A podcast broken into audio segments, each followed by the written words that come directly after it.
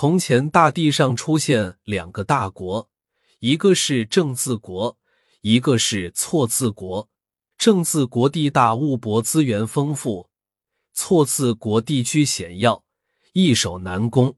错字国的国王很贪婪，想要的东西都不择手段的去要，可以说是无可救药。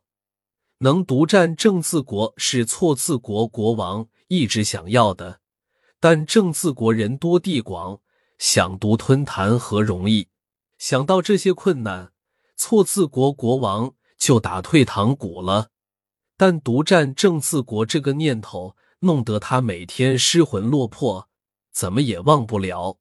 最后只好聚齐群臣，问大家有没有好的计谋。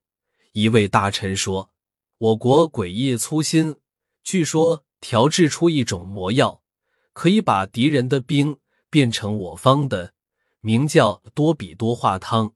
国王大喜，错字国国王马上出动他最得力的便衣马虎、小马虎、大马虎、马马虎虎四大小鬼，待要抓人，经乔装打扮，都变成正字国里的居民一样。经过特别的讨论，决定先偷重点高官。永远不会犯错的对字，但对很聪明能干，偷不成功反而险些被抓。于是四大小鬼决定从其他平民百姓入手，用尽欺瞒、会骗、抢，抓了一大批，其中还有正字国的劳动模范，秦、劳、朴、石，也有武林高手文、武、双、全。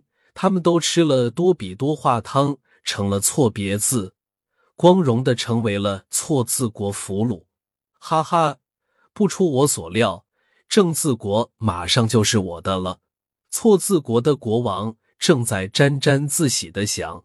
正字国国王见少了这么多身边的人，也大惊，召集重点高官大将开了个会议，想对策。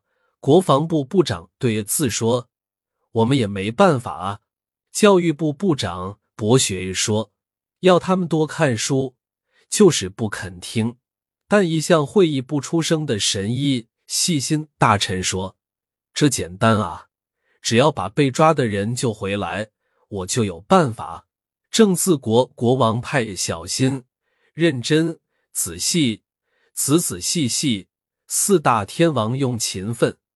刻苦、好学的计策，救回了被拐走的文、武、双、全等人回来，送到了神医那儿。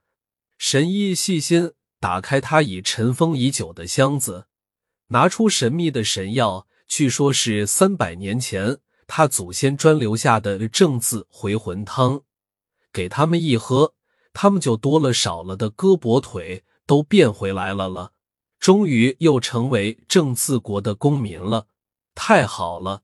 他们欢呼道：“正字国国王将计就计，反过来把错字国消灭了，抓了错字国国王。